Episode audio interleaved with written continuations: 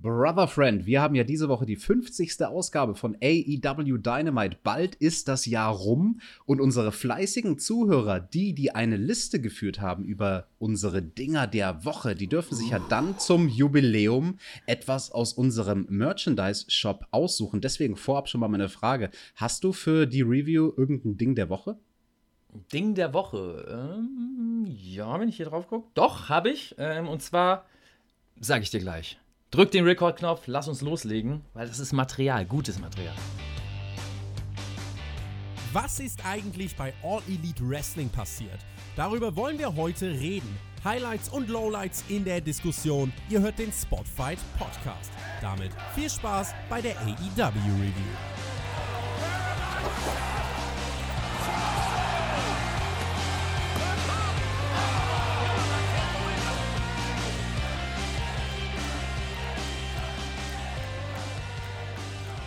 Wir haben den 17.09.2020 und die 50. Ausgabe von AEW Dynamite. Mein Podcast-Kollege, der Tobi. Er lässt mich im Stich, aber naja, das macht er aus einem guten Grund. Er ist nämlich im Urlaub, das sei ihm vergönnt. Deswegen werdet ihr diese Woche und auch nächste Woche leider nicht Team TJT hören, aber dafür ein ganz anderes Team, nämlich Thumbtack Mac. Oh yeah, the helter skelter yeah. Nee, äh, Moinsen, ja, Max da hier. so, ich bin mal rübergerutscht, also äh, nicht rübergerutscht, also rübergekommen, also nein, rübergekommen. Ich bin jetzt auch bei AEW. Moinsen, freut mich. Yes, freut mich, dich dabei zu haben und mit dir über die Show zu reden die ja direkt wie schon in den meisten letzten Wochen heiß losging. Wir hatten die Beteiligten an dem ersten Match direkt schon im Ring stehen. Tag Team Action. Die Show beginnt mit Jurassic Express gegen FTR. Ja, aber bevor das Match überhaupt angeläutet werden kann, kommen erstmal die Young Bucks raus. Und weil die so schlecht gelaunt sind, wie auch schon letzte Woche, superkicken die einfach mal den Referee weg. Ja? Der arme Mike Posey, der ist irgendwie immer derjenige, der von allen weggeballert wird. Von ein paar Wochen Backstage von Matt, Hardy, mhm. jetzt von den Young Bucks. Mhm. Und ja, die wissen ja schon, was sie da erwartet, nämlich eine Geldstrafe von Tony Khan. Deswegen sind sie dann erstmal Backstage gegangen in die Gorilla-Position. Tony Khan sitzt auch hinter seinem Monitor. Die Young Bucks werfen ihm verächtlich und provisorisch schon mal einen Batzen Geld hin. Und Maxter, hab das nur ich so empfunden oder war die schauspielerische Leistung von Tony Khan irgendwie total unterirdisch? ja, wenn man das, wenn man das vielleicht so betrachtet, äh, ja.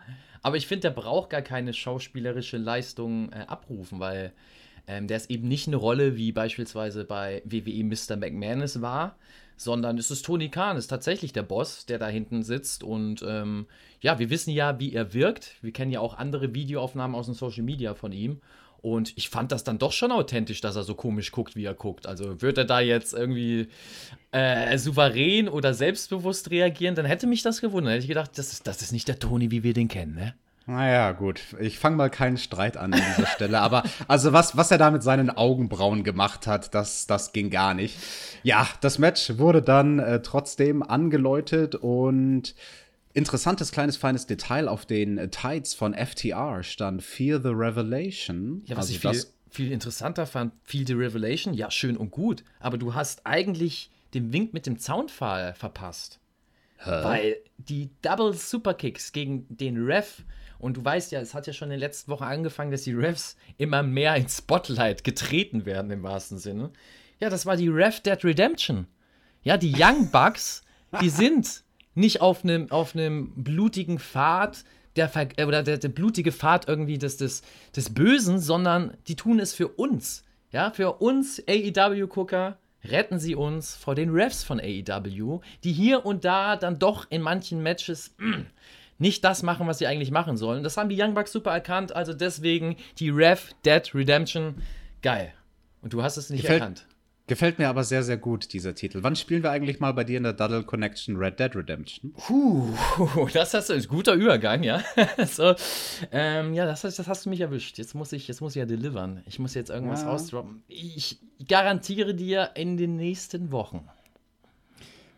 Gut, ich nehme dich beim Wort. Ist ja ein großes Spiel, das dauert ja eine Weile, das zu installieren. Aber Maxter, die Leute wollen nicht, dass wir hier über Videospiele reden, sondern dass wir über Wrestling reden. Oh ja. Deswegen Mach ich es ganz kurz. Es gab ein Tag Team Match und das hatte ein Finish. Und das Finish war, dass der Jungle Boy einen schönen Sunset Flip macht gegen Dax und Wheeler, die blöde gemeine Sau, von außerhalb vom Ring, packt das Bein von seinem Tag Team Partner, dreht den um, dreht damit diesen Sunset Flip in einen eigenen Pin von FTR um. Der gute Tully Blanchard, der lehnt sich auch noch mal irgendwie ein bisschen drauf und versucht Hebelwirkung auszu auszuwirken und damit gewinnen FTR dann schließlich die, die beiden Bösewichte mit dem Heal-Sieg durch unlautere Mittel.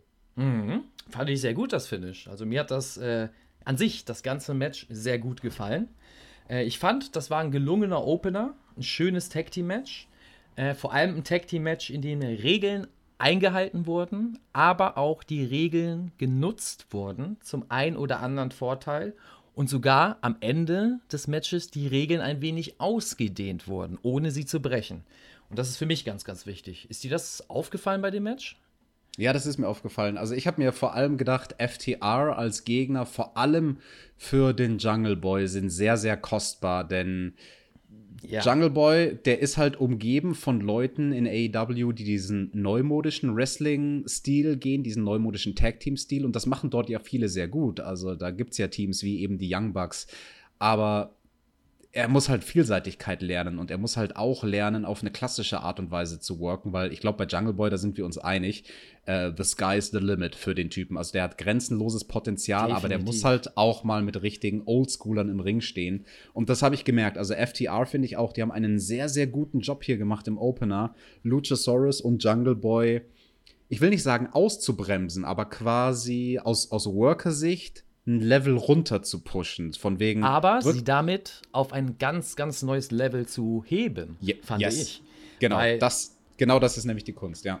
Weil das war also ganz groß. Du hast es hier, super, dass du es auch schon angesprochen hast. Für mich ist hier deutlich rausgestochen, wie sehr der ganze Jurassic Express, also ich rede jetzt von dem Tag-Team, davon profitieren kann, wenn sie mit tatsächlichen Wrestlern im Ring stehen, die wissen, was sie machen, die wissen, wie die Psychologie von einem Wrestling-Match, vor allem von einem Tag-Team-Match sein sollte, um Publikum zu begeistern, um im Mainstream anzukommen. Und hier hast du es gemerkt. Also der Jungle Boy hat geglänzt. Und ich habe mir gedacht, habe mich zurückgelegt und habe gedacht, oh, sehr schön, jede Aktion sieht gut aus bei dem. Äh, auch für den normalen Fan, der hat den Eindruck, wow, Jungle Boy, der ist richtig stark in dem, was er da macht, ohne so viel Erfahrung zu haben, um das wirklich so umsetzen zu können, wie es dort, dort dargestellt wurde. Ja, und dachte, jetzt hat es der Lucha ähm, Soros aber ein bisschen schwer. Der ist bei mir eh so ein bisschen auf der Kippe, also von der In-Ring-Leistung. Aber auch hier sieht man, dass es geht, wenn man Wrestler als Gegenpart hat. Also FTA, die machen alles richtig. Das, was ich mir gewünscht habe für AEW, passiert tatsächlich. Dass wir mit FTA ein Tag-Team haben, die die anderen, vor allem die Jungen, wie du es so schön bezeichnet hast, die den sehr modernen, athletischen, weniger kampfbasierenden Stil fahren, ähm, dass man die auf ein neues Level bringt und zudem, zu dem Athletischen, was sie können, noch das Wrestlerische verfeinert und dann hat man doch das Beste, was man haben kann. Und ich finde, in dem Match hat man das sehr, sehr stark gesehen. Also, äh, das Absolut. hat mir sehr gut gefallen. Äh, für mich eins der besten Jurassic Express Matches, was ich gesehen habe bis jetzt bei AEW. Und ähm, ja, FDA mit dem schönen Finish. Geil. Also, so kann man das machen. Und ähm, finde ich, perfekter Start, um in die Show zu kommen. Einziger Kritikpunkt, den ich da noch hatte, ist leider beim Finish. Und deswegen sage ich ja, die Ref Dead Redemption is real. Das, Pos das Positioning vom Referee. Das mhm. war nicht optimal. Also, ähm, ja, wie soll ich sagen? Der Referee hat eigentlich aus dem Augenwinkel deutlich sehen können, dass dort am Finish getrickst wird. Da muss er sich einfach anders positionieren, wenn er weiß, dass man in so ein Finish geht, damit man als Zuschauer eben nicht denken könnte, okay, der Referee guckt jetzt absichtlich weg. Ähm, das Einzige, was ich zu meckern habe, ist auf hohem Niveau, aber ähm, man muss es mal ansprechen, sonst war das echt ein feines Ding zum Start. Absolut. Und die positive Sache, die du angesprochen hast, da möchte ich noch mal drei kleine Beispiele bringen, nämlich dieser Punkt, dass die Jungs, die halt diesen modernen Stil so gut können, dass die jetzt hier gepusht werden, wenn sie auch mal beim eigentlichen Wrestling, beim Handwerk mithalten können mit Jungs wie FTR. Und das sind dann kleine, feine Konter, so simple Sachen wie ein Fireman's Carry, um den der Jungle Boy kämpfen muss, den er versucht, der ihm nicht sofort gelingt, aber er adaptiert on the fly kontert in eine andere Art Überwurf und sieht gut aus, weil er es schafft, gegen jemanden wie Dex Harwood, der halt ein handwerklich begabter Wrestler ist, einen tollen handwerklichen Konter zu machen. Oder später im Match, da gab es einen Power Slam, den er super flüssig in Small Package gedreht hat. So kleine, feine Bewegungsabläufe, die mir sehr gut gefallen haben. Und das Allerbeste fand ich, und das war so simpel, dass ich mir gedacht habe, fuck, warum ist da in 100 Jahren Wrestling noch keiner draufgekommen? Der Jungle Boy wurde einmal von Dex gegen Ende des Matches in eine der Ringecken geschickt. Mhm. Und anstatt den Bump normal mit dem Rücken in die Ringecke zu nehmen, ist der Jungle Boy einfach in einer flüssigen Bewegung zwischen dem zweiten und dritten Ringseil raus auf den Apron und hat von da aus eine Offensive gestartet. Super schön. Und solche, genau, und solche Sachen meinen wir, solche simplen Elemente und dadurch sehen sie besser aus, als wenn sie die krassesten High-Flying-Moves machen würden mit zehn Schrauben und zwei Springboards. Und auch durch die Psychologie, das auch nochmal zu unterstreichen, also durch die eigentliche Match-Psychologie, heißt, was für Aktionen werden in den Matches gezeigt oder wird in dem Match gezeigt. Und hier hat man das ganz smart gemacht. Also das Match war auch hundertprozentig gecallt von FTA. Man hat die Führung gesehen als Worker. Ähm, dass man vorher viele Pin-Sequenzen eingebaut hat, weil man wusste, am Ende des Matches werden wir ah, ein dreckiges Finish mit einem Pin haben. So wirkt dieses Finish authentischer, aber auch ja, ist in einer besseren, einem besseren Flow. Du kannst es besser annehmen, weil es eben nicht unharmonisch ist, weil man vorher nur Highspots gesehen hat, also harte Aktionen mit, äh, mit großem Impact ähm, und dann auf einmal einen Pin sieht, sondern ja, im Match schon rangeführt worden ist, peu à peu. Okay, hier hast du einen Pin, das hätte klappen können, da kam ein Pin, der hätte klappen können, hat nicht geklappt und am Ende klappt der dreckige Pin. So hast du es auch als Zuschauer, der vielleicht gar nicht so viel Ahnung hat vom Wrestling, zumindest die Story verstanden, die da erzählt worden ist. Und das ist für mich Wrestling und das ist für mich vor allem gutes Tag Team Wrestling. Also es geht nicht yes. nur um die Aktion, sondern auch um die Story. Geil. Schöner Opener. Der Pin war dreckig und das, was wir im zweiten Segment gesehen haben, das war auch ordentlich dreckig, weil der arme Matt Hardy, der lag da backstage, irgendjemand hat den umgenietet. Ei, ei, seine, ei, ja, ja, seine Freunde von der Private Party knien so über ihm. Matthew, was ist denn los mit dir?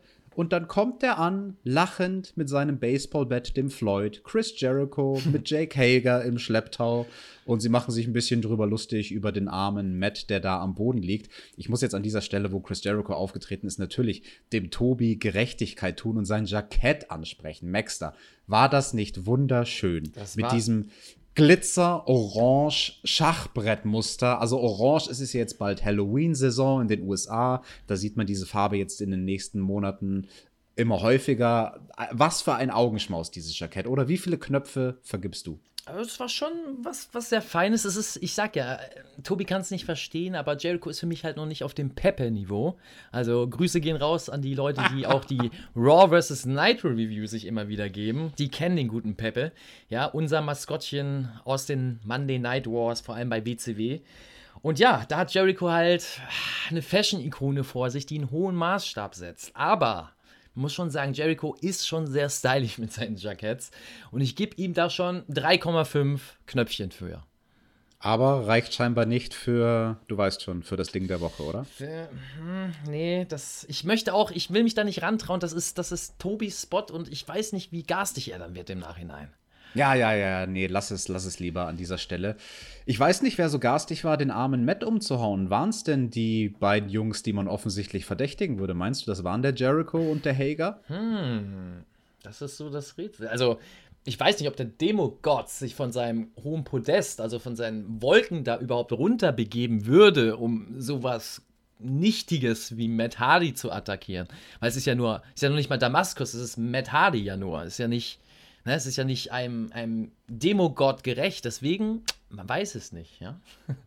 Ja, apropos Götter, der nächste Wrestler, den wir gesehen haben, der kam zum Kommentieren raus und wird ja von Dave Meltzer quasi als Wrestling-Gott überschüttet mit Sternen. Kein anderer als Kenny Omega. Und das war gar nicht random, dass der da rausgeht zum Kommentieren, weil mhm. sein ehemaliger Fragezeichen Tag Team Partner der Hangman ein Match bestritten hat und zwar gegen Frankie Kazarian. Frankie Kazarian, ganz interessant, der hat einen drei Match Singles Winning Streak, also da hat er sich ah. wohl Siege bei Dark gesichert, bei Dynamite war es nicht. Der Schlingel. Und der kleine Schlingelbub und der Hangman, ja, in seiner Bauchbinde haben wir gelernt, no longer in a tag team. Und dann hat er bei seinem Entrance so ein bisschen, ich weiß nicht, ob es ein böser Blick war, aber er hat auf jeden Fall einen Blick zu Kenny geworfen am Kommentatorenpult und hat dann erstmal abgerasselt gegen Frankie Kazarian. War ein sehr, sehr schönes Match, wie ich fand. Die beiden natürlich absoluten Könner. Der Hangman gegen jemanden wie Frankie Kazarian, ein Veteran, der ihm, ich weiß nicht, mal mindestens zehn Jahre Erfahrung noch voraus hat. Und der Hangman ist ja auch nicht erst seit gestern im Business. Und die Finishing-Sequenz fand ich hier sehr, sehr interessant. Das war hart umkämpft. Also da war der Apron sozusagen als Platz am Ring, von dem man einen Move ausbringen kann oder es versucht, hart umkämpft. Also Kazarian war im Ring an den Seilen, der Hangman war am Apron an den Seilen und da gab es wirklich richtig geile, coole, innovative Konter von den beiden. Und dann am Ende aber gelingt es dem Hangman, den Sack zuzumachen. Äh, jetzt muss ich kurz lügen, ich habe hier keinen Matchbericht vor mir. Max, da war es mit dem Buckshot schon oder der Buckshot ist ihm dann am Ende gelungen. Yes. Das war das letzte Ding, gell? Yep. Schönes Finish, schöne Finish-Sequenz. Also er hat sich quasi aus einer schnellen Aktion sind sie dann in den Buckshot gegangen. Also sehr gut, sehr gut umkämpft und auch aufgebaut. Und äh, du hast eigentlich schon vieles auf den Punkt gebracht, da brauche ich gar nicht so weit ausholen. Äh, außer, dass ich sehr froh war, dass es ein Singles-Match gab. Das war mir wichtig nach dem Tag Team-Match. Äh, ich war ein sehr schönes, starkes Tag Team-Match als Opener. Ich habe mich wirklich zurückgelehnt und dann gesagt, gedacht, ah, oh, bitte, AEW, bitte Dynamite. Gib mir Singles-Matches heute, weil ähm, das einer der Kritikpunkte, die ich an Dynamite habe, dass mir das einfach zu viel Multi-Man-Gedöns ist. Und ja, ich wurde, ja, ich wurde gleich beschenkt mit einem schönen Match zwischen Adam Page und Kazarian. Ähm, du hast es schon angesprochen, in der Bauchbinde stand schon, Adam Page, sagt er selber, oder die Bauchbinde sagt es zumindest, kein Tag-Team-Wrestler mehr. Ich fand es auch sehr gut, dass die Kommentatoren, äh, muss ich so oder so loben, mir gefällt die, das Kommentar bei AEW sehr, sehr gut oder beziehungsweise bei Dynamite sehr gut, äh, bringen hier sehr gut und extrem over, dass die beiden Wrestler, die jetzt im Ring stehen, also Kazarian und Adam Page, ja eigentlich es gewohnt sind, in den letzten Wochen, Monaten und sogar Jahren in Tag-Team zu agieren. Und so war auch das Match aufgebaut. Das heißt, es gab viele äh, Situationen in dem Match, wo man gemerkt hat, ah, das ist ein Tag-Team-Wrestler, der sucht die Ecke, das haben die auch erwähnt am Kommentar. Oder er macht jetzt hier eine kleine Pause und würde eigentlich seinen Partner einwechseln. Oder, oder, oder. Und das fand ich sehr ähm, spannend an dem Match und war für mich so als einer, der Wrestling mit so einem tieferen Auge betrachtet dann doch nochmal was, wo man sich so auch zurücklegen kann und entertainen lassen kann. Äh, fand ich sehr gut. Also war ein schönes zweites Match. Apropos guter Kommentar, wie fandest du denn die Kommentatorenleistung von Kenny Omega, der da ja auch die Story weitererzählt hat aus seinem Blickwinkel? Und er hat ja hier und da mal so einen garstigen Spruch rausgehauen. Also es gab zum Beispiel diesen einen starken Nearfall, wo Frankie Kazarian den Unprettier zeigt. Und das war aber nicht ganz das Finish vom Match. Und Kenny hat dann auch nur so drauf reagiert, von wegen, ja, schade, hätte ich dem jetzt gegönnt, so nach dem Motto. Mhm. Ja, war interessant. Also ist natürlich so ein persönlicher, äh, persönliches Zuhören in dem Fall, ein persönlicher Geschmack, ob man das mag, wie Kenny Omega seine Rolle verkörpert oder nicht. Mhm. Ich finde das authentisch. Ähm, ich finde, das passt zu dem Kenny Omega, den wir bei AEW bis jetzt gesehen haben. Und ich bewerte nur den und nicht einen anderen Kenny Omega aus anderen Ligen. Und äh, ich finde, das passt. Also, es würde nicht passen, würde er da tough sitzen und sprechen, weil er bis jetzt immer so ein bisschen wie der ähm, ja, weichliche Geek außerhalb des Rings rüberkam. Und im Ring hat er dann meist abgeliefert, zwar mehr im Team als in Singles-Matches.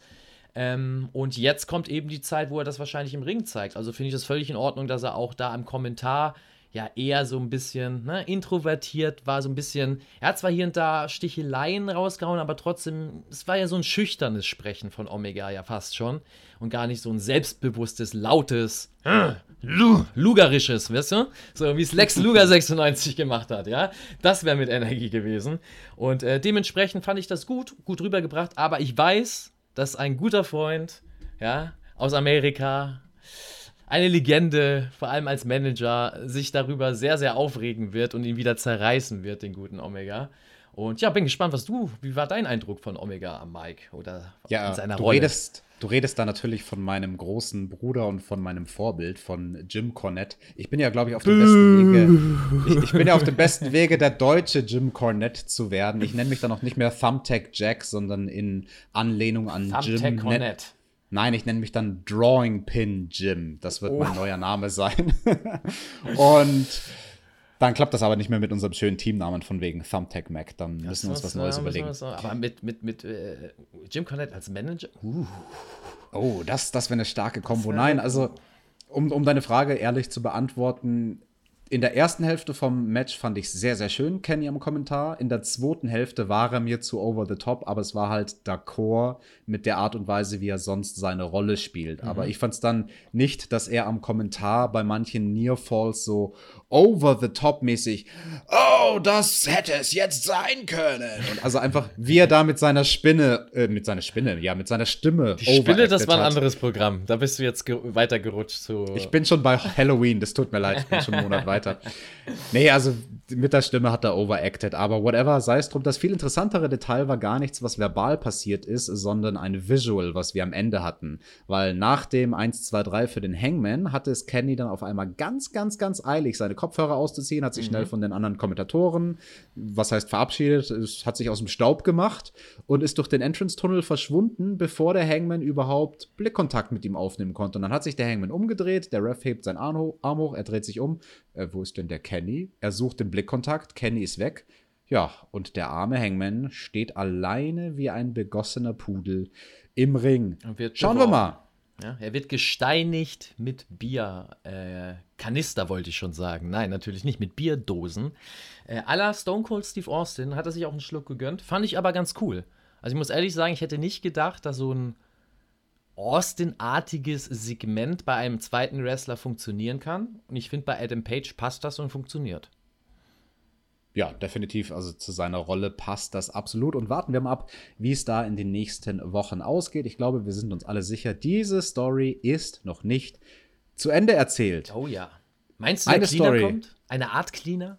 Ja, ich glaube schon. Ich glaube schon. Uh. Aber dann nur mit, der, mit seiner Theme. Ah. Das ist geil, die ist geil. Also alle, die die Omega-Theme als Cleaner kennen, wissen Bescheid. Yes, unsere Japan-Experten, die kennen das.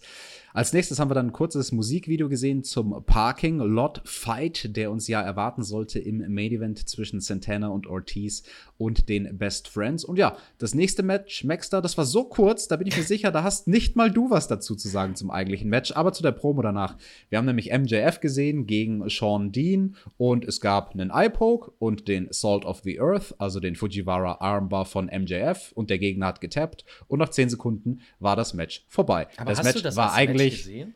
Nein, ja, es war halt nur Mittel zum Zweck, genau. um in die Promo zu kommen. Also dafür hat es gedient, um MJF noch mal ein bisschen Fahrtwind zu geben, jetzt nach der Niederlage im World Title Match gegen Moxley. Und dann hat MJF auch gesagt, ja, der Moxley, der hat doch gecheatet und eigentlich sollte ich World Champion sein. Mhm. MJF, undefeated, undisputed, uncrowned World Champion of all Elite Wrestling. So wollte er genannt werden, hat dann auch den armen Ringsprecher Justin Roberts genötigt, diese Phrase auszusprechen und ihn sozusagen anzukündigen als den ungekrönten Champion. Un ungeschlagenen, unumstrittenen, ungekrönten AEW Champion, bitte. Ja, wenn er meint. Und am Ende hat er was sehr Interessantes gesagt, von wegen, hier, wenn er sich bei AW umguckt, dann ist er sich nicht sicher, ob man als Einzelgänger wie er, als Lone Wolf, ob man da überhaupt Erfolg haben kann oder ob man Erfolg nur in einem Stable haben kann, ob er nicht sowas braucht wie ein Wolfpack. Ooh, Maxter, Wolfpack was? is back causing mass destruction. Guess who's here the bad boys of wrestling? Kevin Nash nein, nein, nein, und Scott Hall confirmed. Wir sind hier immer noch nicht bei der Raw vs. Nitro Review. Ah, es tut Gott. mir sehr, sehr leid. Ah, aber, aber, aber was, was, was, was sollte uns denn diese Zeile sagen? Auf, auf was sollte die uns denn Appetit machen? Ja, das, das habe ich mich auch gefragt. Also, das habe ich mich tatsächlich gefragt und frage ich mich immer noch, ähm, auf was die Zeile Appetit machen sollte. Ich bin, ich bin echt gespannt. Ich könnte jetzt in viele Richtungen spekulieren, aber ähm, es wäre zu wild. Ich möchte jetzt keine Gedanken auch in den Kopf setzen. Was sagt ihr denn dazu? Also an die Zuhörer geht das jetzt mal raus. Die Zuhörerfrage der Woche. Ha! Guck mal, jetzt habe ich eine Kategorie, die hat Tobi nicht. Bam! so, very nice. So, ja, very nice, very nice. Ähm. So. Während die Leute einmal auf ihre Liste schreiben, in ihre Excel-Tabelle, willst du noch was sagen zu dem Segment oder machen wir weiter mit äh, dem nächsten? Ja, ich würde gerne noch sagen, dass ich äh, das Segment sehr stark fand. Und da aufgefallen ist, finde ich einfach, MJF braucht keinen Titel. MJF, weil ja viele vorher geschrien haben, der Titelwechsel hätte sein müssen bei Moxley, oder zumindest habe ich sowas im Internet gelesen. Für mich braucht MJF keinen Titel. Dieses Gimmick funktioniert perfekt. Und wenn man ihm später braucht, um einen Top-Spot auszufüllen in der Promotion, um ein Aushängeschild zu sein für irgendwas, also geschäftlich gesehen, dann kann man ihn jederzeit als Champion einbringen. Das ist kein Problem. Aber dieses Gimmick funktioniert hundertprozentig, auch ohne Champion-Titel. Und er würde keinen Gewinn dadurch haben und der Champion-Titel ebenfalls nicht, würde man da einen Titelwechsel jetzt machen. Also so viel dazu habe ich mir äh, als Notiz aufgeschrieben, weil mir das in diesem Segment nochmal so bewusst wurde, weil das sehr, sehr stark war. Yes, absolut sehr, sehr stark. Ein Segment, was immer stark ist, ist das nächste gewesen, Technik bei Taz. Das müssen wir jetzt gar nicht groß zerkauen, da haben wir ja letztes Mal schon drüber gesprochen, als du hier in der Review zu Gast warst. Da sind wir uns einig, diese Technik bei Taz-Dinger, wo Wrestling-Moves analysiert werden, ist sehr, sehr cool. Hier wurden ein paar Manöver von Ricky Starks, dem Schützling von Taz, analysiert. Das war sehr, sehr cool. Und danach kam Eddie Kingston zum Ring mit Ganz seiner kurz, Bagage, ja. Bevor du da, da weiterspringst. Äh, Maxler, wir müssen hier einen Stunden Zeitlimit. Ja, wir können nicht aber, über jedes äh, Segment äh, eine Stunde labern. Das muss ich noch kurz erwähnen. Ricky Starks und die Moves. Also ja, das Segment ist geil, wenn man da Moves von Wrestlern also overbringt, die auch passend sind. Aber Ricky Starks und ein Spear beim 65 Kilo Mann? Naja, so 75 hat der mindestens. Ah, ich glaube nicht, dass der. Ja, 75 vielleicht, ja. Well, ne? Das ist so ein bisschen. Also, das ist mein persönlicher Geschmack, finde ich nicht so geil. Aber sonst ist dieses Segment geil. Das wollte ich nur mal so reinbringen, weil wir wissen ja, es gibt eine Person, die Ricky Starks sehr mag. Und mhm. ich muss ihn ein bisschen ärgern. Ja, ich muss ihn ein bisschen hier rauslocken. Damit er auch wieder zurückkommt aus dem Urlaub und sagt, das geht so nicht weiter bei Dynamite. Yes, damit kommen wir zu dem nächsten Segment mit Eddie Kingston und seinen Leuten, natürlich dem Butcher und Blade und den Lucha Bros. Und Eddie Kingston am Mikrofon, er erzählt uns, die Jungs, die fünf sind eine Familie. We are a family of violence. Ja, und weil er Violence so gerne mag, fordert er die Jungs erstmal auf, ihm irgendein Opfer zu finden. Eine, Op eine Opfergabe für Eddie Kingston. Und dann gehen sie aus dem Ring und holen irgendwelche von den Workern, die da in der ersten Reihe stehen. Unter anderem anderem den Griffey Boy, den armen Typen, und haben dann erstmal zwei, drei Leute verhauen. Und eine Stelle fand ich so herrlich. du weißt wahrscheinlich, welche ich meine, oh, die oder? Wo ins Gesicht stelle. Ganz genau, wo Eddie Kingston zu einem von seinen Leuten sagt: Oh, das war richtig schön, da habt ihr ihm jetzt richtig schön in your face, ins, ins Gesicht. Gesicht. Ja. Das, ins Gesicht irgendeinen Move verpasst. Herrlich. Das Lustige ist, äh, Eddie Kingston wäre auch in der Lage, und ich weiß das, äh, wenn, wenn ich Backstage gewesen wäre, hätte ich ihm gesagt, hau das nochmal mit raus, ins Gesicht, die Line. Extra, also natürlich wäre die Veranstaltung hier auch für den europäischen Markt. Das wäre geil gewesen. Stell dir mal vor, Eddie Kingston hätte am Mikrofon nicht gesagt, in your face, sondern ins Gesicht. Amerika hätte es nicht verstanden, aber wir hätten es gefallen. Und das wäre, das hätte, das hätte doch Dynamite noch mehr overgebracht, oder nicht? In deine Gesichter, Brother Friend. yes. Und Geil. am Ende, am Ende hat sich der Eddie Kingston dann an Blade gewendet mm. und Mhm. hat ihm gesagt, ey Blade, du musst mal äh, dein, nicht dein Haushalt in Ordnung bringen. Wie übersetze ich das denn jetzt? You gotta get your house in order. Also das, was bei dir zu Hause passiert, das musst du mal das Private wieder zurechtbiegen sozusagen. Genau. Und mich hat hier sehr gestört, dass die Kommentatoren dann wie dumme Trottel reagieren, als ob sie keine Ahnung hätten, wovon er redet. Die Kommentatoren waren dann erst von wegen What does that mean? What is he talking about? Dabei hat Eddie Kingston letzte Woche halt erst zu Blade gesagt, ey Digger, wo ist eigentlich deine Frau? Also okay. Das finde ich wirklich blöd von den Kommentatoren, sich hier auf dumm zu stellen, weil das kommt halt so rüber, als ob sie das Programm letzte Woche nicht gesehen hätten. Okay, ich, das habe ich gar nicht so empfunden tatsächlich. Also interessant, dass du das so empfunden hast. Weil ich fand das sehr interessant, diese Line, und fand das sehr gut. Also ich bin eh von Eddie Kingston am Mike überzeugt weil er eine gewisse Tiefe reinbringt. Und auch hier, ähm, ja, das ist ungewöhnlich, vor allem für Wrestling, was wir aus dem Mainstream kennen, geprägt vom WWE, weil das ne, der Marktführer ist, ähm, dass auf Sachen nochmal aus der Vergangenheit eingegangen wird und ähm, auch Sachen erwähnt werden. Also nichts mhm. totgeschwiegen wird oder wenn es nicht in die Storyline passt, einfach nicht erwähnt wird. Äh, sondern hier spricht Eddie Kingston eben dieses bekannte Problem an, das äh, ja, es auch in anderen Ligen gibt. Wrestler werden an anderen Seiten ausgetauscht, Manager werden ausgetauscht, es gibt Änderungen, aber keiner erklärt es. Und hier hat man das wieder angesprochen. Ich fand das sehr interessant, diese Line. mit dem Privaten wieder zurechtbiegen, weil ich davon ausgegangen bin, dass The Bunny oder ehemals Bunny weg ist und jetzt beim Nightmare Collective oder Nightmare Collective? Ist mhm. richtig? Ja. Nightmare, Nightmare Collective Family. da abhängt und jetzt irgendwie zur Rhodes-Familie gehört oder auch nicht. Keine Ahnung. Und dass die Story damit durch ist, aber scheinbar nicht. Und wenn die mir jetzt tatsächlich im Endeffekt was Schlüssiges erzählen da, also um den Char Charakter Bunny, warum das Hin- und Hergespringe war, dann ist das richtig geil. Dann haben sie da tatsächlich mehr Gedanken gut reingesteckt, als ich dachte. Und das war nicht so ein planloses, ja, wir wissen nicht, was wir mit dir machen. Wir nehmen dich jetzt mal zur Nightmare Collective, weil, ich eine gute, weil du eine gute Freundin von Brandy bist. Nee, dann war das wirklich durchdacht. Also ich bin gespannt. Ähm, ich finde es sehr interessant, dass man diese Line gehört hat. Und deswegen war ich gar nicht so irritiert vom Kommentar, glaube ich. Mhm. Aber du hast das Segment letzte Woche nicht gesehen, oder?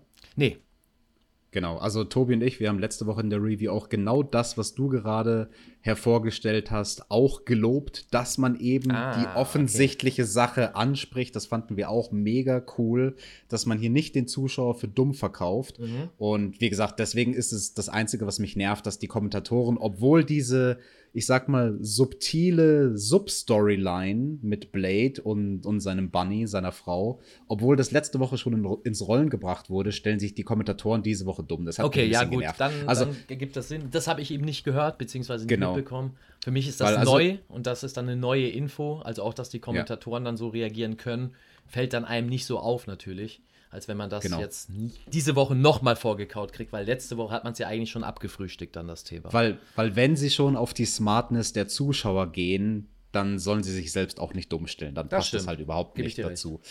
Und damit können wir da eigentlich den Haken dran machen. Mehr haben wir nicht erfahren. Mal gucken, ob es dem Blade gelingt, seine, sein Privatleben wieder zurechtzurücken. Hm. Als nächstes hatten wir ein Tag Team Match, ganz interessantes Aufeinandertreffen zwischen der Private Party und Jake und Jericho. Maxter, ich lasse dich gleich zu Wort kommen. Ich möchte den Zuhörern nur kurz erzählen, was, was in etwa in dem Match passiert ist. Es gab am Anfang direkt eine heiße Scheinphase von Private Party. Da konnten sie auch erstmal einen Double Suicide Dive gegen mhm. beide Gegner nach draußen zeigen. Das Match war relativ lang. Wir hatten zwei Sets an Heat. Also zuerst wurde Mark Quinn isoliert. Dann gab es ein kleines Comeback von Isaiah Cassidy. Dann wurde Isaiah Cassidy isoliert. Dann sind wir sogar ins Picture-in-Picture gegangen, dann sind wir zurückgekommen und irgendwann können sich Private Party mit dem Silly String zurück in das Match kämpfen, den zweiten Hot Tag machen und ja, da war Mark Quinn nicht ganz schlau, weil er als der frischere Mann hat dann sehr, sehr schnell wieder zurückgewechselt zu Isaiah Cassidy, was auch die Kommentatoren angesprochen haben als Fehler. Und da haben sie gesagt, ah, Isaiah Cassidy, der, der hat noch Probleme mit seinem unteren Rücken. Das hat er dann, wie ich finde, auch sehr, sehr schön gesellt. Nach jeder Offensivaktion mhm. hat er sich erstmal den unteren Rücken äh, angelangt und gefasst. Und man hat gemerkt, oh, dem Typen geht's nicht gut. Und diese Schwachstelle hat dann eben der Veteran Chris Jericho ausgenutzt zack, bum, peng, Judas-Effekt und auch den hat Isaiah Cassidy ins Gesicht. Auch den hat Isaiah Cassidy sehr, sehr schön gesellt mit einem Zittern der Hand, mhm. also auch so nervenschadenmäßig. Fand Rocky. ich sehr, sehr geil absolut Rocky. Kämpfe, bis es nicht mehr geht.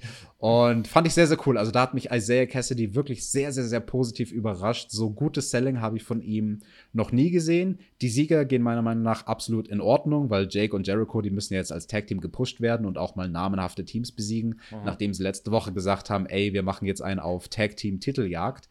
Maxter, bevor wir kurz erzählen nachher noch, was dann nach dem Match passiert ist, wie fandest du denn den eigentlichen Kampf? wie fand ich eigentlich Jerichos Shape?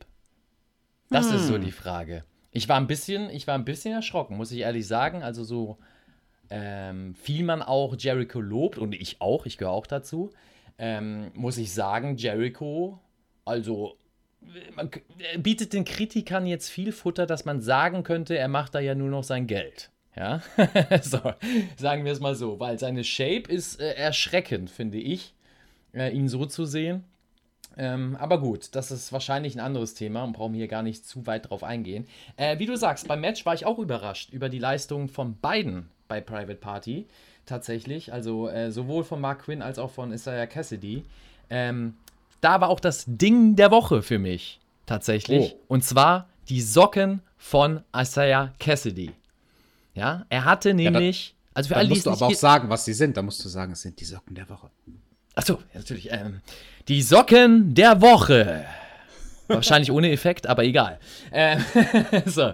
Weil, äh, Hey Arnold, für alle, die es nicht kennen, Hey Arnold war eine 90er Cartoonserie mit dem Footballschädel Arnold und Gerald, das war sein ähm, Black Compadre.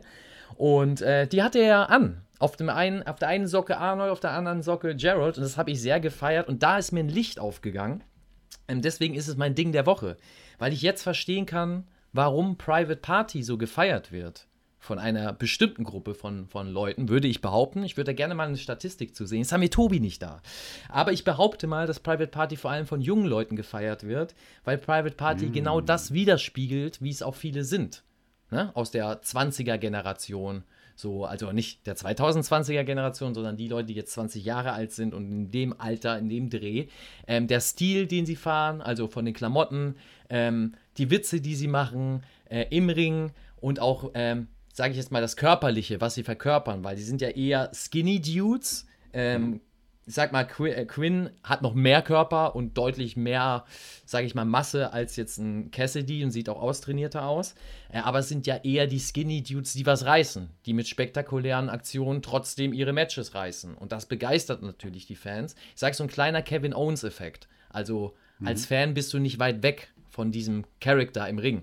Und dementsprechend äh, fand ich das faszinierend, dass durch so einen Moment hat es bei mir dann Klick gemacht, warum dieser Hype da ist, ja, weil ich das ganz cool fand. Ich bin zwar nicht mehr in dem, in dem Alter, aber ich kenne Hey Arnold und das ist ja eh so ein Trendding, wieder die 90er Jahre aufleben zu lassen im Jahr 2020 und dementsprechend, äh, ja, hat da Klick gemacht, mein Moment der Woche. Zum Rest, ähm, kurz und knackig, hast alles schon gesagt, äh, kommen wir zum Ende, weil da habe ich nur noch was Kleines zu sagen.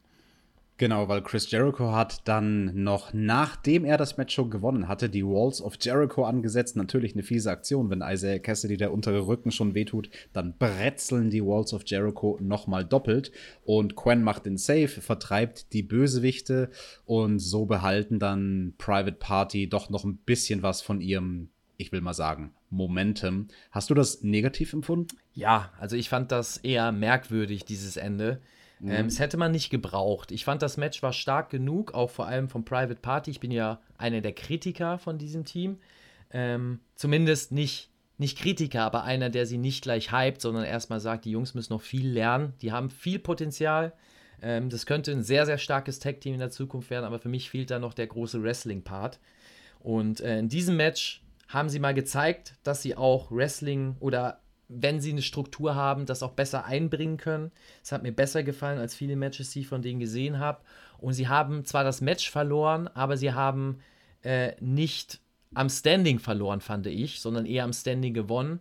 Und dass man danach noch dieses typische Angle macht, von wegen, ja, einer räumt nochmal ab, also der Babyface räumt nochmal kurz den Heal ab, um die Heat wieder zurückzugewinnen brauche ich nicht, vor allem wenn wir nur eine Crowd von 50 Mann in der Halle haben oder wie viel da auch reingepasst haben. Ich weiß nicht, wie viel waren da jetzt? Hast du da eine Zahl? Ungefähr so 5 bis 800. Ja, oder 5 bis 800. Die Reaktionen haben sich auf jeden Fall nicht angehört wie 5 bis 800 in einer vollen mhm. Halle im Indie-Wrestling, sondern eher, wie gesagt, mit, mit ein paar Leuten in der Halle für ein Mainstream-Programm. Und dementsprechend finde ich diesen, diesen Spot überflüssig wenn da eine volle Halle ist, dann hast du auch die Reaktion und, und ja, du hast dann auch das Feedback für den TV-Zuschauer, weil die Halle ja tobt. So hast du halt, ja, der hat jetzt nochmal reingehauen und Jack Hager zieht Jericho raus. Aber Hager, der eigentlich das Gimmick hat, der Zerstörer flüchtet, obwohl er reingehen könnte und ihn einfach wieder umhauen könnte. Er ist doch der, mhm. ne, der große, brutale Zerstörer. Deswegen finde ich das, wenn ich, wenn ich ein Segment habe, wo ich mir da mehr Fragen stelle, als das Ausrufezeichen zu sehen, finde ich das Segment immer weniger gelungen. Genau. In anderen Worten, es war so ein bisschen 50-50 Booking-mäßig. Und wenn man Jericho und Jake stark darstellen möchte, dann wäre es auch total legitim, wenn sie am Ende oben stehen, ohne dass Quen noch den Save macht. Wir haben dann den Card-Rundown für nächste Woche gesehen und erfahren, dass es dort ein Sechs-Mann-Tag-Team-Match geben wird zwischen dem World Champion John Moxley und Archer, seinem Herausforderer. Aber das dauert ja jetzt noch einige Wochen, bis die bei der Jubiläumsausgabe aufeinandertreffen. Und ja, nächste Woche gibt es dann schon mal das Sechs-Mann-Tag-Team-Match. Gucken wir mal, ob sie vielleicht später in dieser Ausgabe noch Tag-Team-Partner finden. Hm. Aber weiter ging es dann erstmal mit Singles-Action. Schöne Balance hier bei Dynamite äh, zwischen Tag Team und Single Matches. Finde ich auch, finde ich auch. Sehr gut. Also ist mir diese Woche extrem aufgefallen. Yes.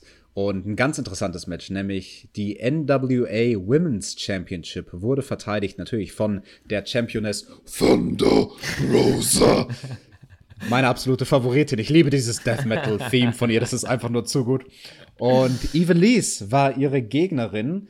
Und äh, sehr, sehr interessantes Match, weil also während wir bei All Out gesehen haben, dass Thunder Rosa Thunder. den Stil ja, sag es. Thunder Rosa. Muss kurz einmal das, zwischen, musste sein, ja? Das, das mache ich jetzt nicht jedes Mal, wenn ich den Namen ausspreche, weil dann bin ich heiser, bin ich heiser am Ende der Review.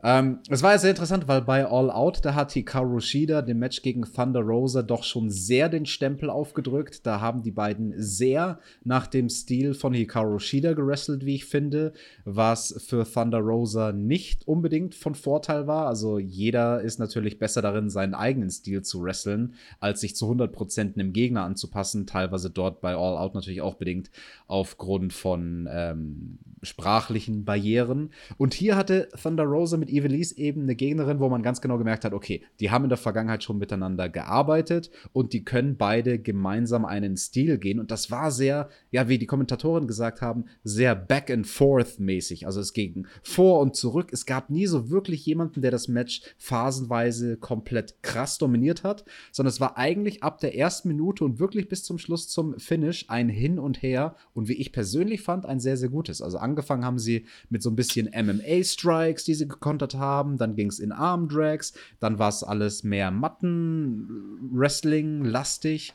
Und am Ende kann sich Thunder Rosa durchsetzen. Das überrascht jetzt, glaube ich, keinen, dass sie da ihren Titel verteidigt mit einem Tombstone Pile Driver. Fand ich sehr, sehr interessant. Passt natürlich zu ihrem Gimmick mit ähm, dem Tag der Toten, den sie da auf der halben Gesichtshälfte trägt. Maxter, wie fandest du das Match? Damenmatch bei AW ist ja oft in der Kritik. Ist dieses Match kritikwürdig? Well, well, well. ja, ähm, erstmal interessant, was, wie du das Match empfunden hast und äh, auch zu hören, jetzt gerade nochmal so in der, in der Retro-Perspektive hier zu sitzen und TJ darüber schwärmen zu hören, aber es selber ganz anders empfunden zu haben. Ja? Also ich fand das Match nicht gut. Ähm, weil aus mehreren Gründen kann dir ja aufzählen, ich habe es mir genau stichpunktartig aufgeschrieben hier. Äh, zu Beginn gab es gleich Timing-Probleme bei den beiden. Also ein Slap-Spot. Ein Spot, der eigentlich gar kein Spot ist. Das ist eigentlich intuitives Worken. Das heißt, mit dem Gegner, du hast einen Gegner vor dir und es wird gecallt, dass ihr euch gegenseitig mal ordentlich ein bisschen was ins Gesicht haut. Ja, im wahrsten Sinne. Ja, und ähm, da war Evilise zu schüchtern. Genau, im richtigen genau. Moment und das lag nicht an Thunder Rosa, da komme ich gleich noch zu, äh, sondern eben an Evilise. Äh, da gab es Timing-Probleme. Weil während die eine ausgeholt hat, hat die andere auch ausgeholt. Dann haben sie beide gestoppt. Dann hat die eine gezuckt, äh, weil sie dachte, die eine schlägt, aber hat noch gar nicht. Und dadurch hat dieser ganze Spot total awkward gewirkt. Ähm, war für mich dann gleich so ein, mm, das geht nicht. Direkt zu Beginn, das darf nicht passieren. Und dann war halt das Match, gut, das ist natürlich mexikanische Führungsweise, muss man dazu sagen, aber wir sind in einer amerikanischen Promotion, ein TV-Produkt von Amerika. Und wenn das nicht vorher wirklich explizit erklärt wird, finde ich das schwierig, die Matchpsychologie von einem Luchas-Match zu haben. Das heißt, es gibt nur Spot an Spot an Spot ohne richtige Match-Story. Ähm, auch nicht intensiv geworkt in den Spots, aber bei den eigenen Aktionen, und darauf komme ich jetzt, bei Thunder Rosa, wenn sie ihre Abläufe gemacht hat, beziehungsweise ihre Aktionen eingebracht hat, waren die intens. Da waren die believable, da waren die gut. Wenn es aber in Aktionen gegangen ist, wo man, sage ich mal, interagieren muss, wo der eine auf den anderen eingehen muss und es eben nicht aus dem persönlichen Moveset stammt, da waren die beiden lost im Match. Das hat man total gemerkt, weil viele Sachen daneben gegangen sind, von Anfang bis Ende und vor allem vor dem Finish, das habe ich mir hier auch aufgeschrieben, weil es die Kommentatoren noch so schön overgebracht haben mit dem Spruch, Uh, that was deep. Hat sie ihr, also Thunder Rosa, schön Evilise zwischen die Beine getreten, also mal nicht ins Gesicht, sondern ins andere Gesicht. Und ähm, ja, das äh, war dann so für mich das letzte i-Tüpfelchen von, ja gut, da ist vieles nicht gut gelaufen. Dafür war das Match dann auch sehr lange ähm, und wäre kürzer mit weniger Unsauberkeiten, dann kann man das noch durchgehen lassen. Für mich als, als Match, was solide ist, so hat mich das wirklich gar nicht abgeholt. Hätte ich nicht gereviewt, hätte ich tatsächlich schon abgeschalten, spätestens nach dem fünften Knee Strike von Evilise gegen Thunder Rosa, der dann nicht gesellt wird, weil man ja in den nächsten Spot gehen muss. Finde ich super interessant, dass sich da unsere Geister scheiden, weil ja hier jetzt zwei Worker sitzen, die das dann aber unterschiedlich sehen. Ich sehe total die Punkte, die du meinst und dass dann vom Flow her nicht immer alles gestimmt hat. Ich glaube, was für mich das Besondere war, einfach eine andere Art von Damenmatch zu sehen, weil wir sonst halt oft irgendwie keine Ahnung Nyla Rose haut irgendwie ja, zwei Minuten weg und solche Matches und da dachte ich mir so okay da da kann ich mich zumindest ich weiß was Lucha Libre ist und für mich war es nicht fremd das ist schon mal das eine ich bin dann nicht der typische US-amerikanische Zuschauer sondern ich kenne den Stil und weiß was das ist und für mich fühlt sich das irgendwie an nach okay die machen da was was, TJ, was, was TJ. ihre Art von Stil ist, weißt du, was ich meine? Und das war einfach anders als die Damen-Matches sonst. Ja, aber ich, ich, ich sag ja auch, ich bin ja auch, jetzt mache ich mir Feinde, ja, aber ich bin ja auch anderes Damenwrestling gewöhnt. Ich ja? wollte es schon fast selbst so, sagen. Ne? Und das ja. ist, das ist jetzt, mhm. jetzt, jetzt kommt, jetzt kommt, jetzt kommt der Shitstorm. Buh, was macht Max da hier in der, in der Review von AEW Dynamite? Der soll NXT-Fanboy. Ja? Der NXT-Fanboy. Ja, deswegen sitze ich hier, weil ich NXT-Fanboy bin, übrigens. Nein, ähm, ja, ich bin halt ein anderes Niveau gewohnt von Damenwrestling. Ich bin ja eh einer, der ähm, offen und ehrlich ist. Also ich lobe nicht Damen nur in den Himmel bloß, weil sie gut aussehen oder weil sie irgendwo gehypt werden, sondern ich gucke mir die Arbeit an und dann empfinde ich das als gut oder schlecht. Und NXT hat halt viele Damen, die wirklich gut sind im Ring, also wirklich, wirklich gut sind. Und dementsprechend hast du da halt auch ein hohes Niveau an Matches und auch viel zu viel gute Matches wahrscheinlich gesehen, dass man das gar nicht mehr wertschätzen kann, was es eigentlich auch für andere Damen gibt auf der Welt und andere Matches. Und deswegen bin ich da halt ein höheres Niveau gewohnt, während du hingegen, hast du ja gerade selber gesagt, aus den letzten Wochen vielleicht ein niedrigeres äh, Niveau gewohnt warst. Und dementsprechend treffen wir uns da in der Mitte. TJ. Treffen wir uns in der Mitte oder lassen wir die Zuhörer entscheiden? Die Zuhörer sind jetzt der entscheidende Faktor. Sie sind die dritte Stimme. Deswegen schreibt uns doch bitte in die Kommentare, wie fandet ihr dieses Match? Ihr könnt uns schreiben, wie ihr es im Verhältnis zu anderen AEW-Matches fandet, AEW-Damen-Matches, oder wie ihr es allgemein als Damen-Match fandet. Und das interessiert mich wirklich sehr, ob sich da in unseren Kommentaren jetzt auch die Geister scheiden werden. Wir haben Backstage im nächsten Segment den Rusev gesehen. Ach nee, der heißt Hallo. ja gar nicht mehr. Der heißt ja gar nicht mehr Rusev, der heißt ja jetzt Miro. Und der war da mit dem Kip Sabian, dessen Best Man wird er ja sein bei der Hochzeit mit Penelope Ford. Und ja, was haben die beiden gemacht? Sie haben gepumpt, mal ordentlich gepumpt für die Bachelor Party. und der Miro, naja, keine Ahnung. Zumindest hat er diese Woche kein Mickey Mouse T-Shirt an, weil er hatte gar kein T-Shirt an. Maxter, wie war das Segment? War okay. Also ich fand, das war ein gutes Midcard-Segment. Das sollte es auch, glaube ich, nur sein, weil das ist ja nur Midcard-Leute und ich denke auch Rusev, Miro, er heißt ja Miro, also nennen wir ihn Miro. Ähm, ja, dass der auch wahrscheinlich erstmal für die Midcard vorgesehen ist bei AW, was ja nicht schlimm ist. Und dafür war es gut gemacht. Man hat das ähm, overgebracht, äh, dass da was ansteht. Ich fand vor allem Penelope Ford im Hintergrund gut mal. Mhm. Also tatsächlich gut, in dem, ja, wie ihre Mimik war, als sie vorne geschnackt haben, die beiden Jungs, ne? Von der, von der äh, letzten Party, das letzte Mal Gas geben und dass da ja was war. Und aber das, das vergessen wir, was, ich weiß nicht mehr, was der Stadtname war, aber was, what happened in Vegas, stays in Vegas, also so der Spruch in dem Stil. Und ähm, ja, das fand ich ganz interessant, wie sie darauf reagiert hat, um am Ende dann doch die Brofist zu geben an alle beide. Und das war ganz lustig. Also ich mhm. fand das Segment nicht schlecht gemacht und für die Midcard-Segment wirklich vollkommen in Ordnung absolute Zustimmung. Ich finde, da hat man alles richtig gemacht. Man zeigt Miro, aber man sieht ihn jetzt noch nicht direkt in Action oder irgendwas, sondern es ist halt ein neuer Charakter bei AW, auf den man sich in Zukunft freuen kann. Und ich denke, die meisten Zuschauer machen das auch. Dann ging es zurück in den Ring. Da kamen Lance Archer und sein ja, Betreuer, Schrägstrich Manager Jake Roberts raus. Jake natürlich am Mikrofon cuttet erstmal eine sehr, sehr schöne Promo und sagt, ja, wenn du schon mit dem Teufel im Bett liegst, warum dann nicht mit dem tasmanischen Teufel?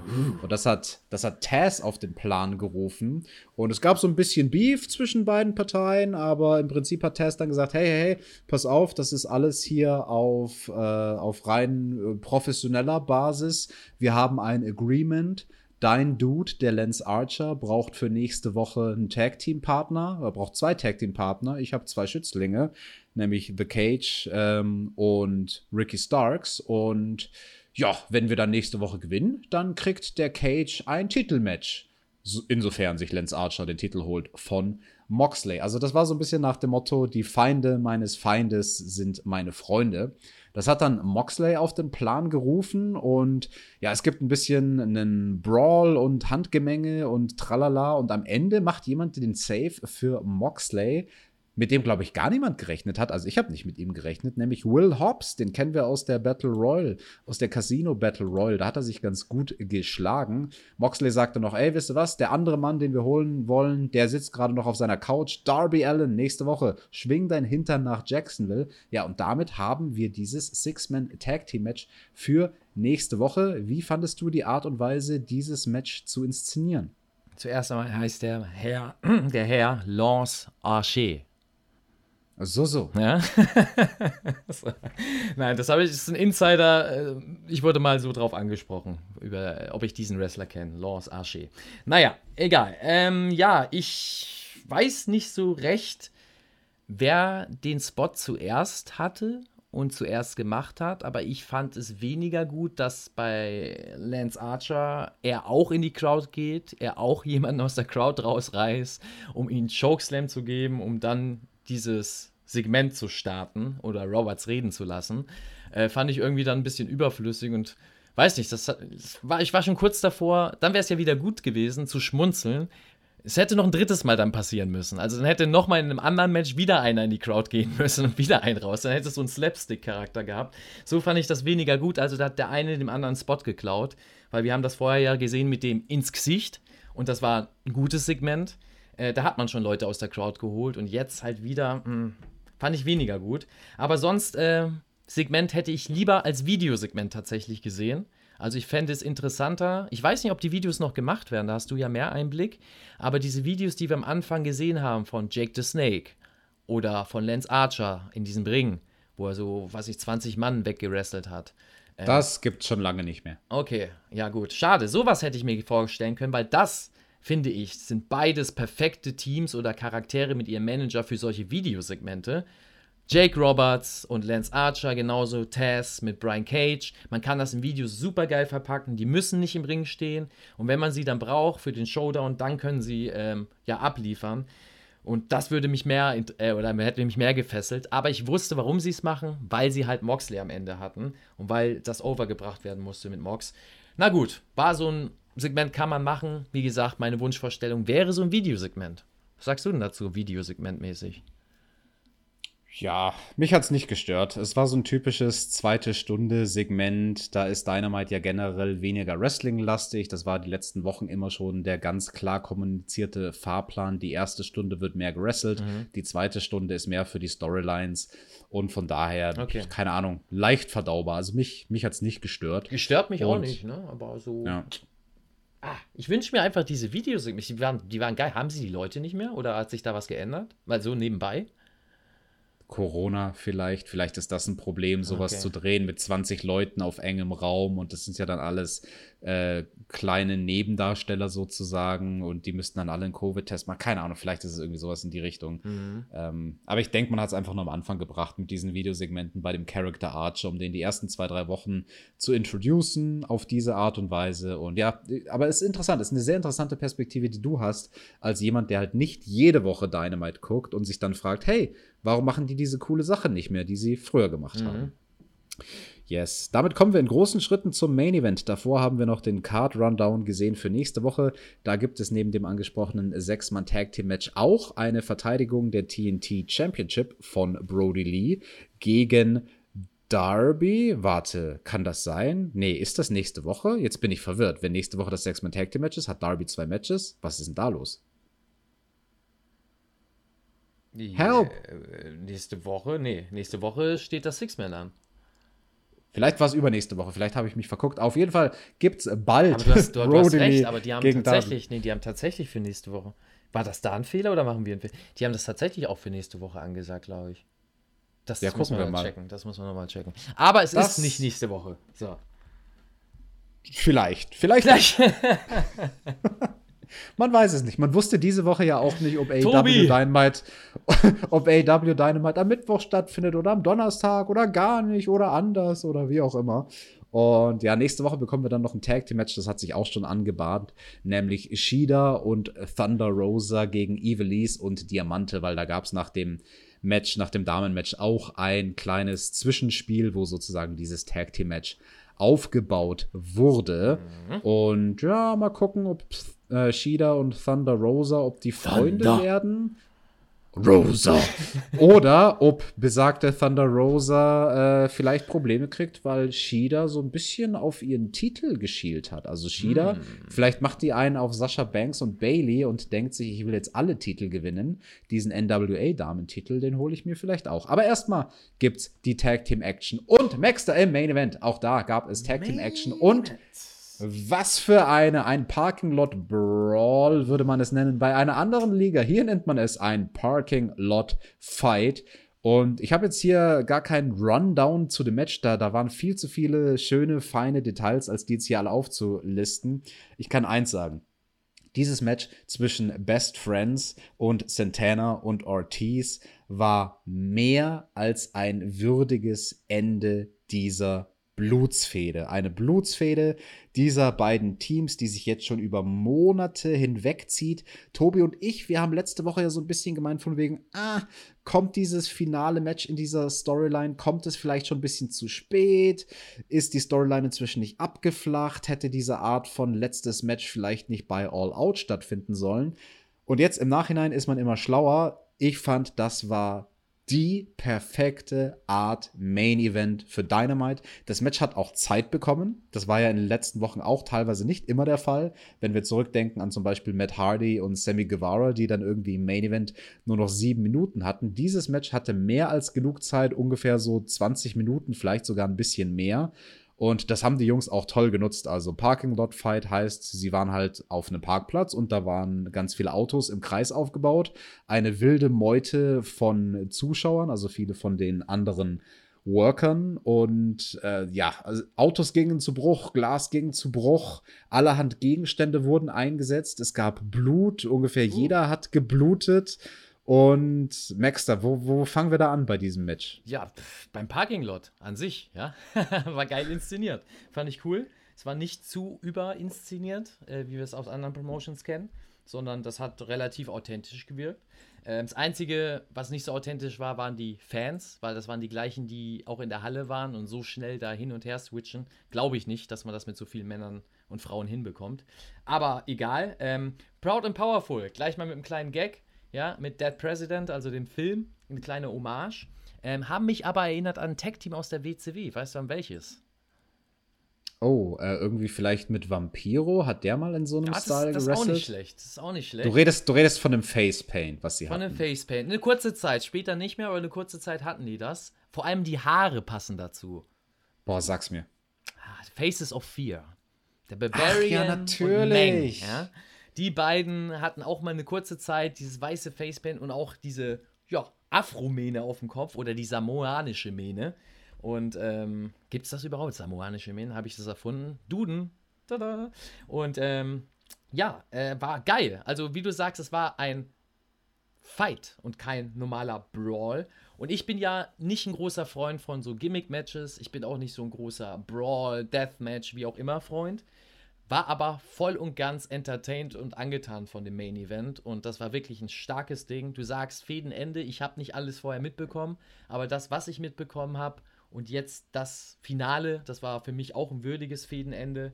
Ähm, es war lustig, es waren äh, humorvolle Dinge drin, man konnte schmunzeln, auch wenn es nicht gewollt war. Ich erinnere mich da an den Spot mit dem 2x4 von Trent Barretta.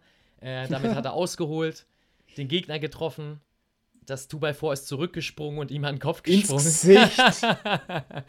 so, dass ich musste so schmunzeln. Ich habe gedacht, macht er jetzt den The Rock und oversellt das? Das wäre noch geiler gewesen. Er hat es nur ein bisschen gesellt, weil es weil doch für einen Moment peinlich berührt war. Ja, das war aber sehr lustig. Und Santana. Santana, für mich äh, mega cool, das zu sehen in diesem Brawl, weil für mich war klar, eigentlich war, hätte es mir klar sein müssen, dass der Brawl gut wird, weil Santana kann das.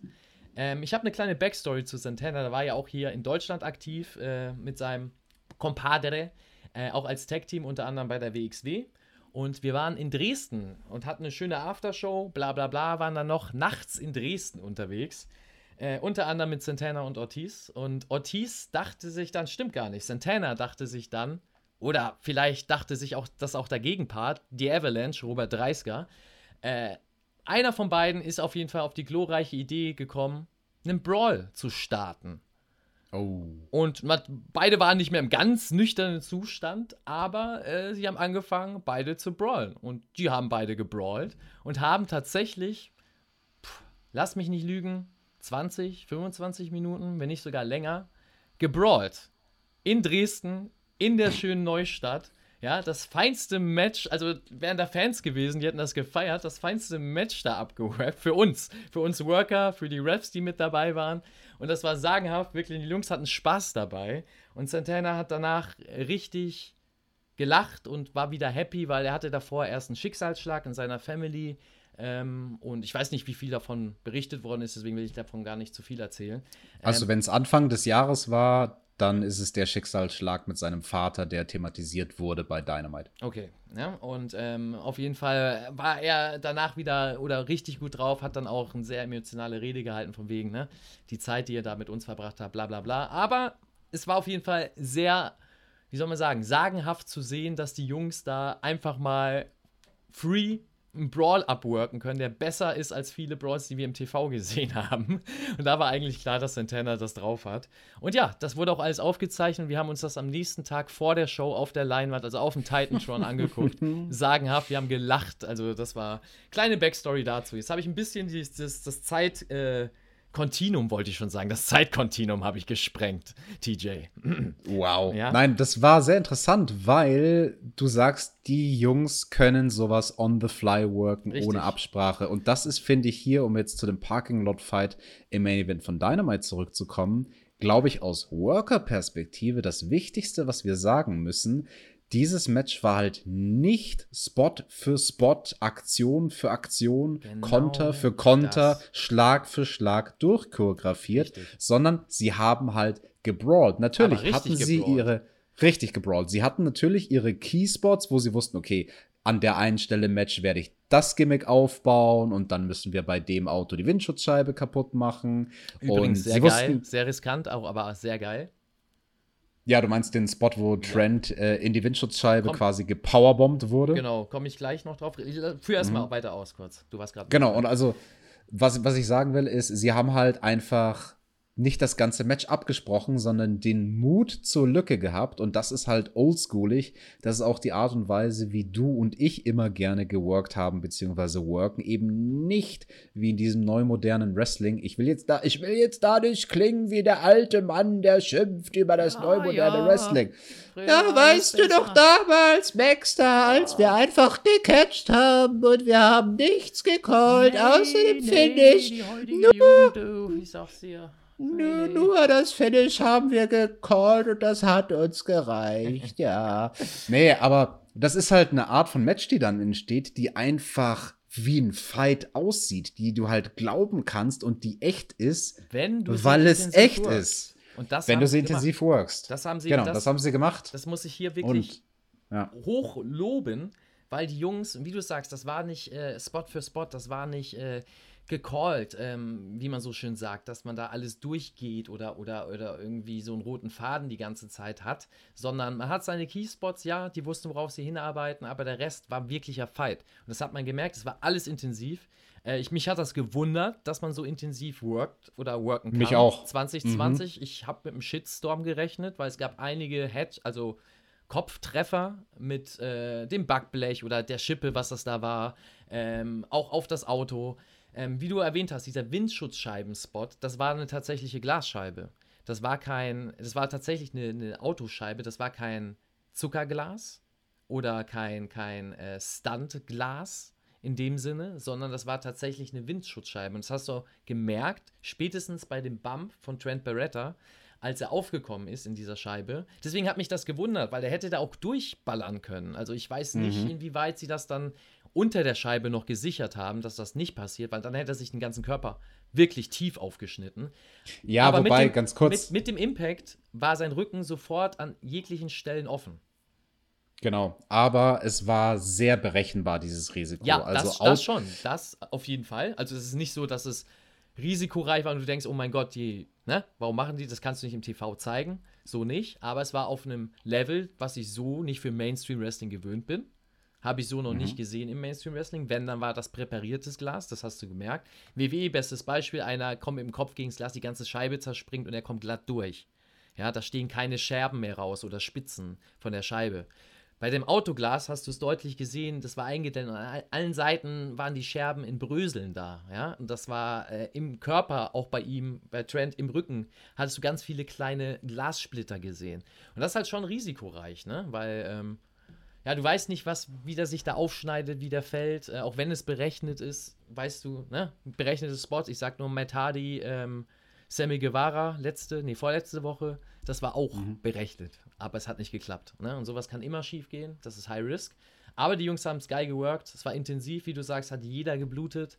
Ähm, auch realistisch geblutet, also nicht sich aufgeschnitten und äh, drei Liter geblutet, sondern es war am Ellbogen tatsächlich eine Verletzung bei Ortiz, äh, am Kopf eine Verletzung bei Trent, auch wenn das geworkt war, trotzdem war das eine authentische Verletzung und ähm, sehr, sehr cool gemacht. Ich fand das Finish auch gut und ja, man muss da zu Recht so lange ausholen bei dem Match, weil ich echt überrascht war, dass mich ein Hardcore-Match in dem Sinne, ein Brawl, ein Fight, ein Parking-Lot, wie auch immer, Gedöns, äh, so abholen kann.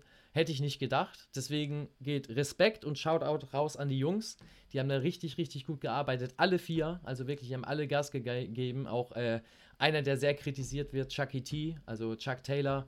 Ähm, ja, der ist in dem Match total aufgegangen, fand ich. Und ich hatte alles. Also ich konnte lachen, ich konnte mitfiebern, ich hatte Drama und ich hatte ein schönes Ende.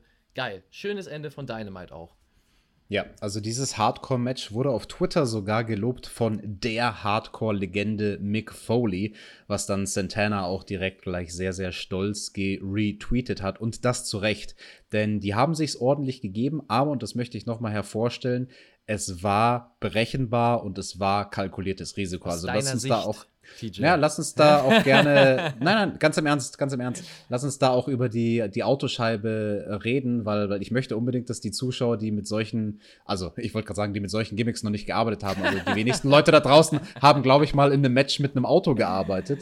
Und also ich will nur sagen, die Wahrscheinlichkeit, dass dieses Worst-Case-Szenario ausbricht, weil du gesagt hast, oh, es könnte ja theoretisch passieren, dass er da komplett durchfliegt und sozusagen im Auto-Innenraum landet. Das der absolute Worst-Case. Deswegen sage Die Wahrscheinlichkeit ist aus rein physikalischer Sicht absolut vernachlässigenswert. Ja. Also ihr habt ja diesen einen Spot gesehen bei einer anderen Autoscheibe, die auch nicht präpariert war, mit dem Sledgehammer, der da reingeworfen wurde. Und ich würde jetzt mal verargumentieren, dass ein Sledgehammer, der mit voller Wucht geworfen wird, ungefähr denselben Wumms hat wie ein menschlicher Körper, der da reingeworfen wird. Ja. Und das Ding ist halt auch einfach stecken geblieben. Und also ja, bei einem genau, Auto, da müsstest Fläche, du. Kleinere Fläche, mehr Impact, klar. Richtig. Kleinere Fläche, mehr Dingens und deswegen die Wahrscheinlichkeit höher, dass das dass die ganze Scheibe zerbrechen würde beim Sledgehammer. Und also um eine Auto-Windschutzscheibe komplett zu demolieren, da braucht es eigentlich ein anderes Auto und einen wirklichen Auffahrunfall dadurch, dass da ein Stein reinfliegt oder irgendwas, dafür sind diese Scheiben ja designt. Die sind ja dafür designt, dass die sowas abfangen können und dass die eben nicht zerbrechen, weil was willst du machen, wenn während der Autofahrt deine ganze Windschutzscheibe zerbricht? Also deswegen, ich fand das absolut äh, im Rahmen kalkuliert, aber nichtsdestotrotz sehr, sehr mutig, wie du schon sagst, dass man sowas im Mainstream Wrestling macht. Ich denke durchaus das Blut am Rücken von Trent Beretta allen voran. Und da haben nimmt. schon dass der das nimmt, da haben sich schon, glaube ich, einige gedacht, ja, holla, die Waldfee, habe ich jetzt nicht mitgerechnet. Und dazu muss man aber auch sagen, dieses Bröselglas, was dann dort äh, passiert, das schaut natürlich sehr dramatisch aus und ich will es überhaupt mit keiner Silbe runterreden. Ganz im Gegenteil, da kriegst du auf eine safere Art und Weise diesen Effekt vom blutigen Rücken, als zum Beispiel, da redet jetzt der Deathmatch-Wrestler in mir, bei einem Match, wo du ganz viele Leuchtstoffröhren hast. Weil da hast du wirklich Oder dieses Spritzen. Garst. Ja, bei Spritzen kriegst du keine Cuts, aber bei Leuchtstoffröhren bei Leuchtstoffröhrenglas, da hast du halt wirklich diese, diese fiesen Glassplitter, die dich richtig schlimm verletzen können und das auch in der Vergangenheit schon bei vielen Kollegen von mir und bei mir selbst gemacht haben. Und im Vergleich dazu ist dieses bröselige Windschutzscheibenglas halt tausendmal safer und du hast denselben Effekt, du hast den blutigen Rücken, aber eben ohne, dass der Wrestler komplett fiese Schnittwunden hat, weil es sind oberflächliche, ich, ich sag mal, wie Schürfwunden, viele oberflächliche Schürfwunden und Trent, der wird fein sein. Also in der Woche geht's dem wieder gut, wenn er das schön pflegt und schön desinfiziert und der wird bestimmt nicht irgendwie genäht werden müssen nee, das, mit 40 das, Stichen. Das steht außer Frage und das äh glaube ich auch nicht, dass das der Zuschauer denkt, aber trotzdem ist er imponiert dadurch. Und ich sag ja, aus deiner Sicht als Deathmatch-Wrestler und auch äh, europäische Deathmatch-Ikone, wird er ja in vielen Ligen gehandelt, der gute TJ, ähm, ist das natürlich die Sicht, dass das safe ist. Es war auch ein safer Spot und im Rahmen. Dennoch äh, ist das nicht zu vergleichen wie ein Bump im Ring, vielleicht auf äh, Thumbtacks Bestes Beispiel, ja, wenn wir schon den Namen haben. Äh, da hast du auch den Effekt, dass der Rücken blutet und die Thumbtacks im Rücken stecken. Äh, ist trotzdem nicht so eklig vom Bump wie eine Windschutzscheibe, die schräg ist und Glas, was dann überall klein da drin steht. Das sind kleine fiese Schnitte. Die sind nicht sehr dramatisch, aber wenn du duscht und sowas, das sind so eklige. Du regst dich die ganze Zeit drüber auf. Ja, Daran habe ich auch gedacht. Ja? Trent, wenn er in die Dusche das geht, das, das, das, glaubt, glaubt uns, das wird ja, ihn so beißt, abgefuckt haben. Ist so, das so, sind so Schmerzen, das sind die kleinen Dinger. Im Matches hat man eh ganz oft irgendwo am Körper solche Schnitte. Man weiß nicht, woher die kommen, keine Ahnung. Auf jeden Fall irgendwelche kleinen Schnitte, die brennen. Nicht, du bist fertig vom Match, sondern ja, diese kleinen Schnitte, die machen dich fertig, ja. Mhm. ah, geil. Naja, und deswegen äh, fand ich einfach auch als Worker diesen Bump Respekt, dass er den genommen hat. Also beide Bumps mit dem Auto an sich. Ähm, ja, Chuck hat ja einen ganz, ganz äh, sicheren Piledriver aufs Auto gemacht. Der war ein bisschen zu safe, fand ich auch. Also vorher war er sehr intensiv gewirkt. Da hat er, ging Safety first. Er war nicht mehr so unter ne? Power, hat man ihm angemerkt. Dementsprechend mhm. hat er mhm. lieber die safere Bombe ausgeführt, was gut war. Ähm, ja, aber der Endspot war wirklich, war intensiv und hat mich auch imponiert. Also habe ich echt gedacht, gut, haben die gut gemacht, die Jungs. Und schöner Main Event. Genau, absolut. Der Endspot, den sollten wir vielleicht noch beschreiben für die wenigen Zuhörer da draußen, die die Show nicht gesehen haben. Wenn ihr gar nichts schaut von Dynamite, außer Matches, die wir empfehlen, dann guckt bitte diesen Main Event. Also der kriegt von uns echt die absolute Empfehlung. Richtig starker Main Event. Mit Abstand der stärkste Main Event von AEW Dynamite seit Monaten. Richtig gutes Ding. Und das Finish war auf so einem Pickup-Truck, wo sie eine Plywood, ähm, Fläche, wie, wie, wie nennt man das? Eine Plywood-Platte. Ja, so, so, ein riesiges Stück. Ja. Spanplatte heißt das auf Deutsch, genau. So ein riesiges Stück Holz, also größer von der Fläche als ein Tisch, haben sie über den Pickup-Truck sozusagen quer drüber gelegt auf die Rückladefläche und sind dann quasi vom Dach von diesem Pickup-Truck runtergejumpt. Ähm, Trent Barretta hat den Move ausgeführt gegen Ortiz mit so einer Art, ja, was ist der technische Name Bambi von diesem Death Move? Shot der Bambi Death Shot, sagt man in Europa. Viele Zuhörer denken sich jetzt, hä, was für ein Ding? Es, es war halt ein cooler Move, den er mit ihm darunter gemacht hat. Einer dieser coolen Moves. Ja. Und war ein schönes Finish, war ein safes Finish, aber nichtsdestotrotz ein imposantes Finish. Und ja, Trent, also ich weiß nicht, war er der MVP? Wer war der MVP in diesem Match? Die Jungs haben sich echt alle gut geschlagen. Auch Chucky T, den ich sonst auch sehr gerne kritisiere. Ja, ähm, aber mein MVP wegen der persönlichen Story halt Santana, definitiv. Mhm. Ähm, weil er auch viele Aktionen da gemacht hat, wo ich mich so zurückversetzt gefühlt habe und dachte, ah, geil, lustig. Jetzt bräuchte er hier auch. Wenn die wüssten, dass er mit dem Bertel, ja, dass er da. musst du dir mal vorstellen, nee, komm. Naja, ähm, deswegen mein MVP, aber ich gebe dir recht, also Chuck Taylor, also Chucky T, wie auch immer, der hat, ähm, oder Chuck, wie heißt denn der bei AW jetzt? Chucky T auch. Chuck Taylor. Auch Chuck Taylor, ne? Ähm, ja, der hat tatsächlich geglänzt mal. Also er ist sonst einer, der halt. Da gibt es viele Punkte, die man kritisieren kann, sagen wir es mal so.